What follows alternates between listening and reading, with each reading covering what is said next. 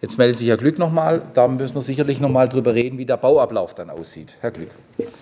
Das ist richtig. Ich finde es auch äh, eigentlich schade und ein bisschen äh, bezeichnend, Herr Baubürgermeister, dass Sie sich bis jetzt zu den von mir äh, vorgebrachten Punkten, was den Einzelhandel angeht, in keinster Weise geäußert haben. Und ich muss schon sagen, ich finde es schon amüsant, dass wir für ein nicht stattgefundenes Jubiläum, und das hat ja eigentlich per se nicht stattgefunden aufgrund der Pandemie, da war eine Verschiebung möglich auf Wunsch des Herrn Oberbürgermeisters und des Kulturbürgermeisters, aber eine Verschiebung aufgrund von mir aus der barrierefreien Geschichten, um das nochmal richtig durchzugehen und mal mit den Einzelhändlern richtig ins Gespräch zu kommen. Da haben Sie ja bis jetzt auch noch nichts dazu gesagt, denn mit denen haben Sie nämlich auch noch gar nicht, sage ich mal, im Detail gesprochen. Die haben auch noch nicht mal irgendeine Information bekommen. Da können wir nicht verschieben. Aber für ein nicht stattgefundenes Jubiläum, da werfen wir dann auch die Sicherheitsbedenken über Bord. Also da muss ich ganz ehrlich sagen, da fühle ich mich ein bisschen vereimert, ganz ehrlich gesagt, wegen dem Stadtjubiläum und dann der plötzlich nicht mehr vorhandenen Sicherheit. Aber das wird doch, jetzt, genau so ist es aber. Nein, Herr das wird aber der ja? Realität da, jetzt doch nicht ich gerecht. Ich bin auch noch nicht also fertig, ich, ich, falle Ihnen auch nicht ins Wort. Ja?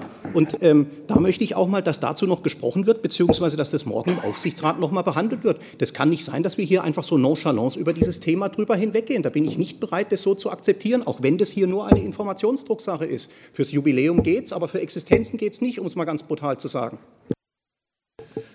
Ich hätte mal hören mögen, jetzt sage ich aber auch mal was, ich hätte mal hören mögen, wenn das Stadtjubiläum ohne Corona stattgefunden hätte und wir die Salzstraße saniert hätten, was dann hier in dem Haus los gewesen wäre. Das hätte ich gern mal gehört. So, da wäre was los gewesen. So, und jetzt ist es doch so, dass wir hier, also nicht ich, sondern der Herr Bartosch und der Herr Bloch, die haben die Verantwortung dafür, dass dieser Stadtbahnbetrieb stattfindet. Und die nimmt ihnen hier niemand ab. Und insofern können Sie das Einzige, was Sie machen können, Sie können morgen noch mit dem Herrn Bartosch noch mal reden. Und der wird Ihnen aber was erzählen, da bin ich mir hundertprozentig sicher. So, und ich sage mal, die, die Diskussion hätte ich gern gehört, wenn das Garten- und Tiefbauamt und die VAG im Jahr 2020 ohne Corona, Stadtjubiläum, alles ist Jubel, Trubbel, Heiterkeit und wir reißen die Salzstraße von unten bis oben.